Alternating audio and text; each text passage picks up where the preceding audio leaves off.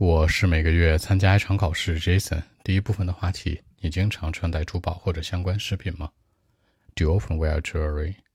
Not really. It's uh, too much for me. I mean, too expensive, you know. And now I can't afford a favorite one, by the way. And I think that uh, when I'm walking on the street, you know, wearing jewelry, that would be quite dangerous, you know. Someone must be trying to rob me, you know.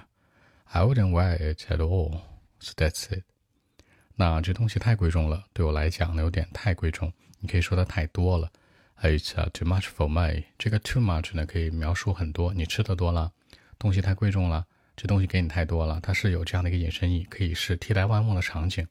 It's too much for me，或者直接说很贵。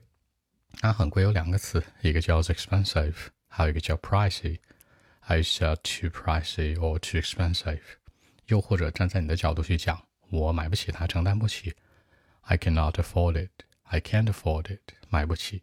OK，喜欢的，喜欢的，你可以说 favorite，也可以说呢更理想的 ideal。比如说，It's my favorite one. It's my ideal one. 或者说 It's the best one for me. 这个 best 可以指代最好的，也是引申义的一种喜欢。那注意两个单词的发音，一个是走路，一个是工作。走路是把嘴打开，walk，里面塞一个乒乓球，walk。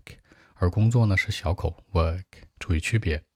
那你说你在呃中国工作对吧？Now I'm working in China，你总不能说 I'm walking in China，对不对？在中国溜达，一定要注意区别。